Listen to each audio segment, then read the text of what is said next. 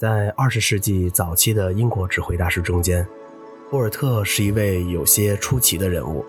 这位指挥大师首先与众不同的是，他是英国众多的一流指挥家中寿命最长的一位。他从上个世纪的一八八九年诞生以来，直到本世纪的一九八三年才以九十四岁的高龄去世，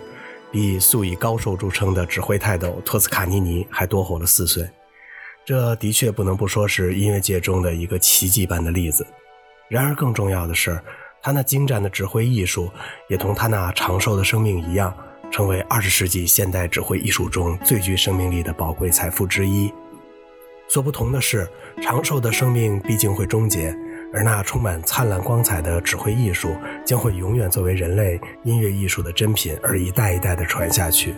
阿德里安·布尔特是二十世纪上半叶最著名的英国指挥家之一。他于1889年出生在英国的切斯特，早年曾在牛津大学的基督教会学院中学习，但却一直跟随一位叫艾伦的音乐家学习音乐。1912年，23岁的布尔特来到英国的莱比锡，进入了著名的莱比锡音乐学院。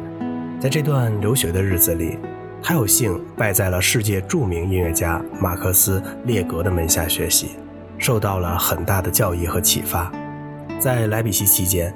波尔特还跟随当时的大指挥家尼基什学习指挥。他在这段时间中潜心的研究尼基什的指挥法，从中得到了许多日后他受益匪浅的东西。一九一九年，波尔特回国担任了英国皇家音乐学院的教授，并开始广泛的指挥活动。这时，他已在欧洲指挥界中获得了一定的名声。当时，英国许多活跃的、年富力强的作曲家，比如埃尔加、沃安·威廉斯和霍尔斯特等人所创作的作品呢，不少都是由他来指挥演奏的。与此同时，他还经常指挥加基列夫芭蕾舞团在英国的演出，以及皇家科文特花园歌剧院的歌剧演出。一九二四年到一九三零年。他担任了六年伯明翰市立交响乐团的常任指挥，此后便从1930年开始在著名的 BBC 交响乐团中担任音乐指导与常任指挥，直到1950年，他才由另一位英国指挥大师马尔科姆·萨金特接替，而辞去了 BBC 交响乐团常任指挥的职务，而转为担任了另一个闻名的大交响乐团伦敦爱乐乐团的常任指挥。沃尔特除了担任以上一些英国最有影响和有威望的交响乐团的常任指挥以外，还曾在世界上的许多乐团中担任过客席指挥。其中名声最大的乐团有美国的 NBC 交响乐团、波士顿交响乐团和西班牙的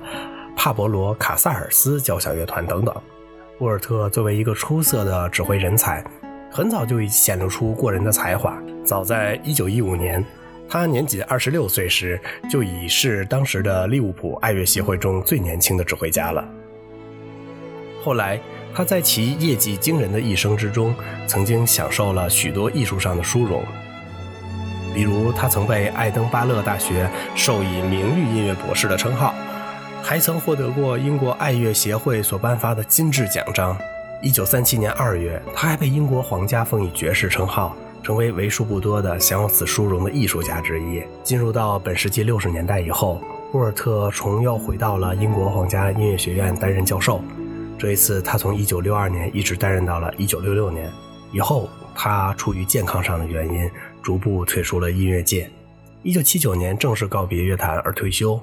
沃尔特是指挥大师尼基什的学生，因此他多年致力于研究尼基什的指挥艺术，在这方面有着十分独到的见解。在他看来，尼基什是指挥艺术史中一位不可多得的技巧大师。从专业技术上来看，他是指挥棒技艺最出色、动作最简练的指挥家。在对乐队的训练和对乐曲的处理方面，都可以说是一位有着绝妙的方法和神奇魅力的大师。对此，布尔特曾多次专门撰文论述过。由于尼基什是上世纪的指挥家，几乎没有给后人留下什么高质量的唱片。因此，沃尔特对尼基什指挥艺术所做的系统阐述就显得不但具有历史意义，而且更加具有现实意义了。沃尔特虽然是一个英国指挥家，然而他却是在德国学习的音乐。他的作曲老师马克思列格是一个典型的德国风格的作曲家，而他的指挥教师尼基什又是一位匈牙利人，而且是浪漫主义指挥艺术的首创者。这样，波尔特一开始便接受的是一种多风格的教育。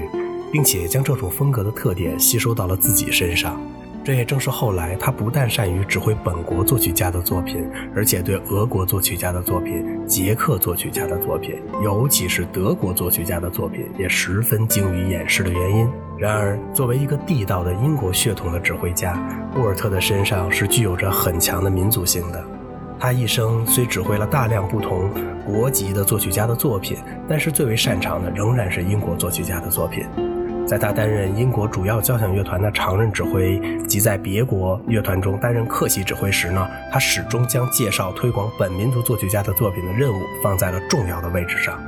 许多权威型的评论家都认为，对英国作曲家的大力支持和帮助是他一生事业中最突出的贡献。一些在本世纪初期最有名望的英国作曲家都与他有着良好的关系，其中埃尔加。沃安·威廉斯和霍尔斯特还与他结成了生活上的密友。值得提出的是，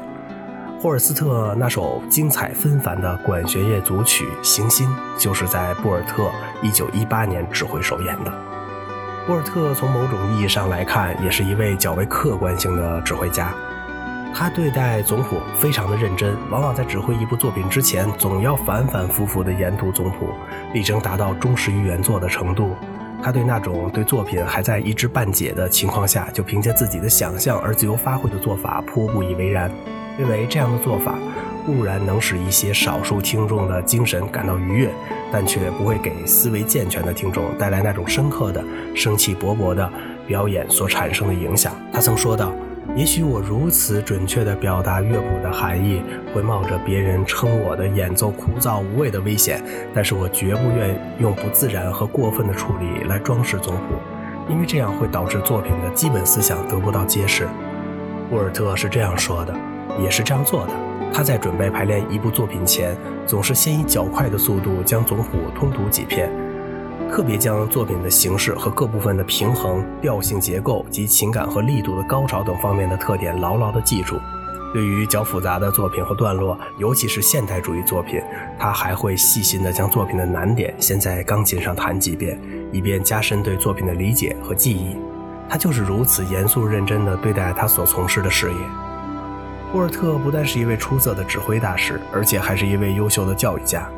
他在一生中曾先后两次担任过英国皇家音乐学院的指挥教授，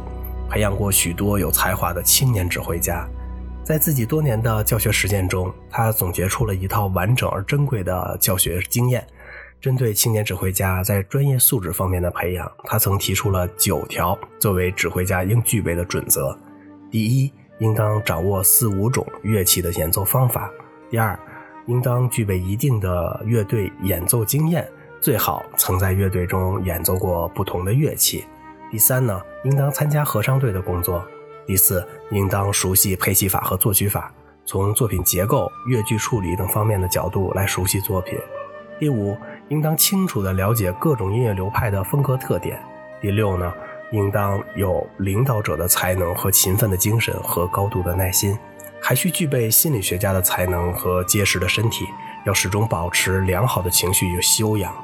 第七呢，应当完善地掌握指挥技术，特别是指挥棒技术。第八点，应当通晓音乐史和各种音乐文献。第九，应当精通各种姐妹艺术。沃尔特除了以上提到的辉煌业绩以外，还是一位出色的指挥艺术理论家。他在这方面曾撰写过多部著作，其中以《指挥法手册》和《论指挥艺术》最为知名。多年来，他认真观摩和研究了许多在他前一辈及与他同辈的指挥大师们的排练和演出，并对他们的指挥风格和优缺点都进行了大量的探索和归纳。这些指挥大师包括尼基什、里希特、魏因加特纳、托斯卡尼尼、福特文格勒、布鲁诺瓦尔特、托马斯比彻姆、亨利伍德和理查施特劳斯等人。他对这些大师指挥艺术风格的阐述，对后人们进一步了解这些大师的艺术特点起到了十分积极的作用。博尔特是一位在国际上异常活跃的指挥大师，在他有生之年，曾与许多杰出的音乐家合作演出和灌制过唱片。例如，他曾与小提琴大师耶胡迪梅纽因合作录制过埃尔加的 B 小调小提琴协奏曲。还曾与韩国小提琴家郑京和合作录制过布鲁赫的 G 小调第一小提琴协奏曲。此外，他指挥录制的亨德尔的清唱剧《尼赛亚》也是非常有名的。早年的一次录制还曾获得过法国颁发的 ACC 唱片大奖。布尔特不论在英国范围，还是在世界范围内，都是一位德高望重的指挥大师。他毕生为英国的音乐事业而奋斗。一九六九年，八十岁的布尔特还荣获了英国皇家颁发的荣誉侍从的称号。加上他以前获得过的各种头衔和称号，他已成为英国音乐家中荣获荣誉称号最多的人之一。非常感谢呢，您听完了本期的节目。如果您喜欢这个介绍音乐史的播客，就请您点击订阅一下吧，谢谢。